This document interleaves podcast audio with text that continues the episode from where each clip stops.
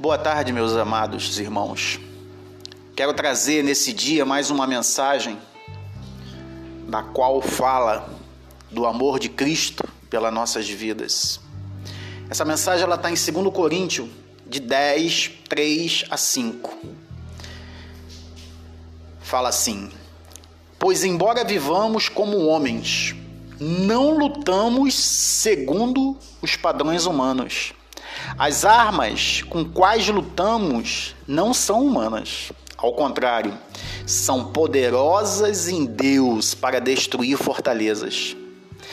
Destruímos argumentos e toda pretensão que se levanta contra o conhecimento de Deus e levamos cativos todo pensamento para, para torná-lo obediente a Cristo. Às vezes, o propósito de Deus não é do jeito que você espera. Ele permite até chorar. Ele permite até você enfrentar guerras.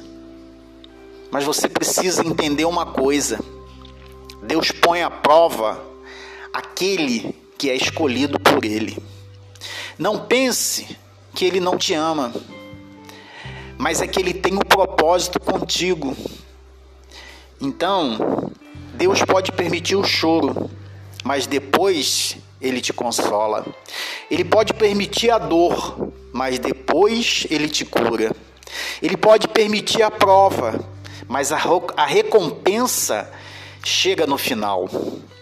Deus pode permitir a queda, mas depois ele vai e te levanta. Ele pode permitir a seca, mas depois manda a chuva. Ele pode permitir a luta, mas Deus sempre chega com a vitória. Irmãos, eu quero orar por você nessa, nesse dia.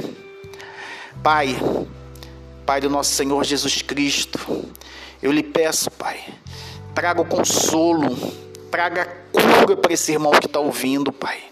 Levanta os que estão caídos, mande chuva de bênçãos, não permita a seca na vida dele, a seca espiritual e até mesmo a seca financeira, Senhor.